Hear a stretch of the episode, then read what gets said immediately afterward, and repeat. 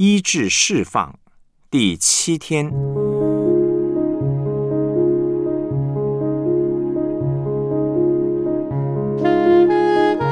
在信心中行使权柄能力。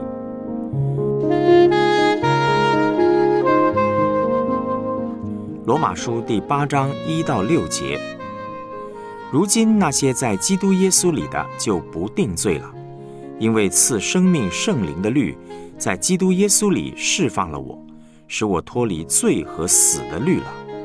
律法既因肉体软弱有所不能行的，上帝就差遣自己的儿子，成为最深的形状，做了赎罪祭，在肉体中定了罪案，使律法的义成就在我们这不随从肉体。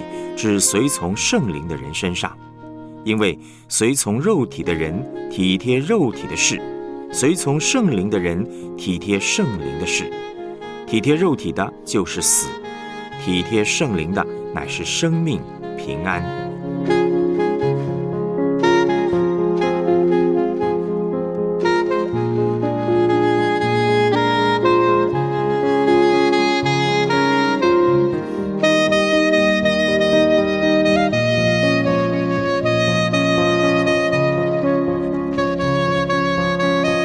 我们来思想主题信息。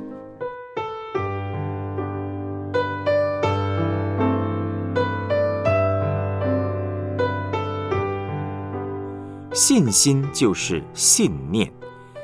要认识权柄与能力，基本在于信心。信心包括了对上帝的认识。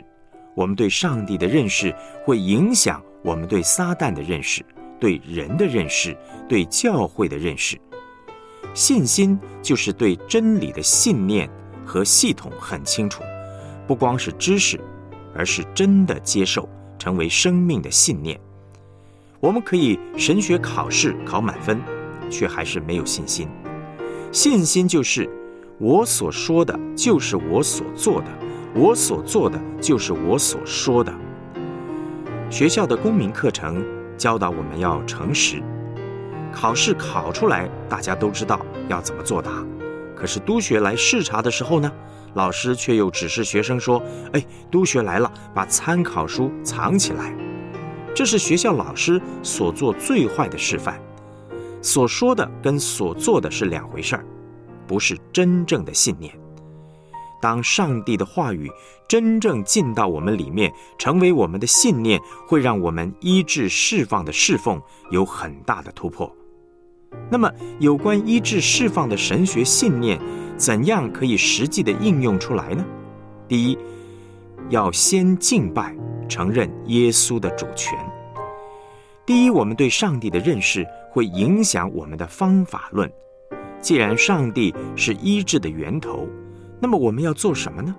我们要做的是信心的祷告，而且是从敬拜开始。敬拜就是把上帝当上帝，我是仆人，他是主人。我们所有医治、释放、侍奉，第一件事情呢是承认耶稣的主权，这个非常重要。是他医治，不是我医治。我们的侍奉能带出医治，是因为耶稣有能力，而不是我这个人有特异功能。我们对上帝的认识会带动我们敬